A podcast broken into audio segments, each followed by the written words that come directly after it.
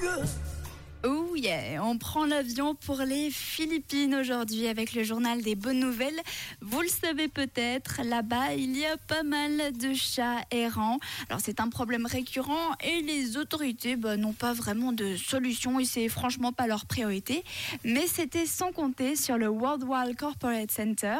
C'est un centre commercial aux Philippines et ils ont décidé d'adopter des chats errants et de les nommer, attention, chats de sécurité. C'est trop mignon.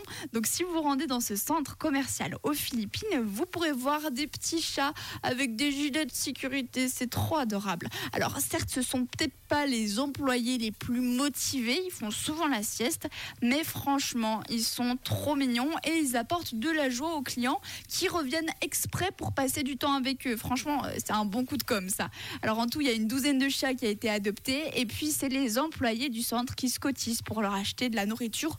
Autant vous dire que ces petits chats de sécurité, ils sont aux petits oignons là-bas.